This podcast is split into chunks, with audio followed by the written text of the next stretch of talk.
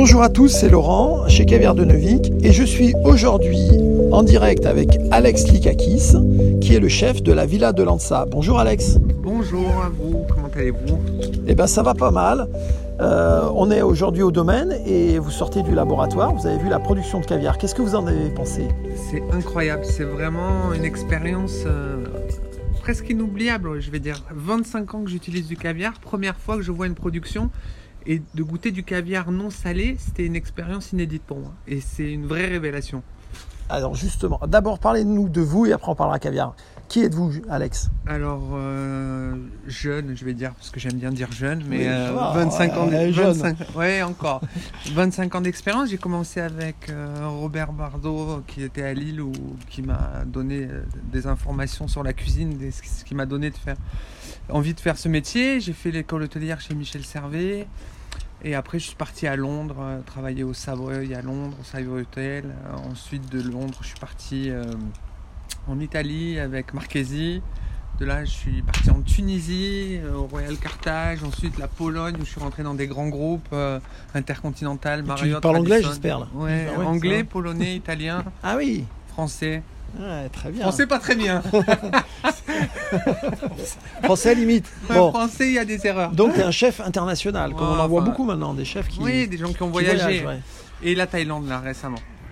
Où ça en Thaïlande À Bangkok, surtout, euh, où je travaillais pour Marriott, parce que c'est impressionnant. Ils ont une maîtrise des, des, des épices. C'est magnifique. Enfin, moi, j'adore. euh. Mais bon, pour Non, mais c'est pour ça que les chefs français s'exportent bien, mais que les chefs étrangers s'importent bien quand même aussi en France. Oui, mais les chefs français chef indien, un chef thaïlandais, ça c'est à la de moins en moins à l'étranger. Moi, je vois euh, quand j'étais en Thaïlande, même quand j'étais bon, en Tunisie, c'est pas pareil, mais quand j'étais en Thaïlande, euh, beaucoup des Marriott avaient des chefs thaï ou des chefs de, de, de Chine ou euh, des Japonais, des Asiatiques, parce que c'est des gens qui sont venus faire leurs études en France ou qui ont travaillé avec des grands chefs, puisqu'aujourd'hui, prenez un atelier de Joël Robuchon, Il n'y a que des il en, japonais. avait, des- ouais, il en avait dans toute la planète. Donc Ouais. les types viennent, se ressourcent. Et aujourd'hui, enfin, moi j'ai vu un chef euh, thaïlandais qui fait de la cuisine française sans savoir que c'est un thaï. On dit c'est un français qui cuisine parce qu'il a les techniques, Bien il sûr, a tout. Enfin, c'est par jour. Donc c'est à nous maintenant d'apprendre d'eux parce que sinon on sera vite dépassé. complètement. complètement. Mais en Thaïlande d'ailleurs, on a une bonne clientèle. hein. On se Ah non, développe mais- euh, assez fort nous, Cavernevik en Thaïlande. Mais je- vraiment, enfin, je remercie Marie et je vous remercie parce que c'est une vraie expérience. Et, et ce qui est fou, c'est que la première fois que Marie, je l'ai eu au téléphone, elle me dit Mais comment vous connaissez le caviar d'Anovic Je dis Mais ça fait des années que j'utilise le caviar d'Anovic. Enfin, ça faisait 2-3 ans que je le travaillais déjà. Je dis Je acheté toujours dans des boutiques. Jamais ça m'était venu à l'idée de me dire Il y a une boutique à Bordeaux qui fait Il y a un, producteur. un producteur à Bordeaux, quoi. Et voilà. Et alors, euh, raconte-nous justement quelle est ton histoire du caviar? Parce que tu dis 25 ans que tu fais du caviar, mais alors, euh, Alors, 25 quel ans de premier, cuisine. premier contact avec le caviar, c'était quand? Alors c'était à Lille et euh, avec la famille Arabian, qui aujourd'hui Guylaine euh, Arabian est à Paris, mais avant elle avait un restaurant qui s'appelle le Sébastopol avec son mari, Mhm. qui était à Lille et qui était le maître d'hôtel de mon père qui tenait un restaurant. Et euh, du coup c'est comme ça que j'ai commencé à me rapprocher du caviar puisque eux avaient un restaurant Et Est-ce que tu t'en rappelles comment ça s'est passé La première boîte, le premier? Alors, de ce que je me rappelle, c'est qu'il y avait plein de petites boîtes qui étaient livrées euh, sur de la glace, avec tout un cérémonial, il y avait des cuillères. Enfin, j'étais jeune à cette époque-là, mais j'étais encore apprenti. Mais c'était tout un cérémonial quand les gens commandaient une boîte de caviar. Et c'est ça qui était génial, c'était de voir euh, le, le maître d'hôtel, parce qu'à l'époque, ils étaient encore nœud papillon, veste noire et tout ça, pas aussi cool qu'aujourd'hui. Et ils arrivaient avec leur, euh, leur guéridon, et puis il y avait une musique. Enfin, c'était génial, c'était vraiment tout un cérémonial. Comme aujourd'hui, un anniversaire dans un restaurant où les gens sou- souhaitent joyeux anniversaire. Ouais. Là, c'était tout un cérémonial pour le. Ça faisait un peu le, euh, l'animation du resto. quoi. Ah, Ça complètement. faisait- Mais c'était l'animation du restaurant. Et alors, et le goût, parce que Et là c'est le alors- cérémonial, mais le goût, qu'est-ce que tu en retiens de cette époque? C'est compliqué. Ça fait longtemps. Je, pour- je- ça serait un peu mentir que dire que je m'en souviens comme si c'était hier. Mais, je- Mais est-ce que tu as eu un choc à la première fois ou... trop salé la première Trop fois salé, ouais. quand j'étais jeune.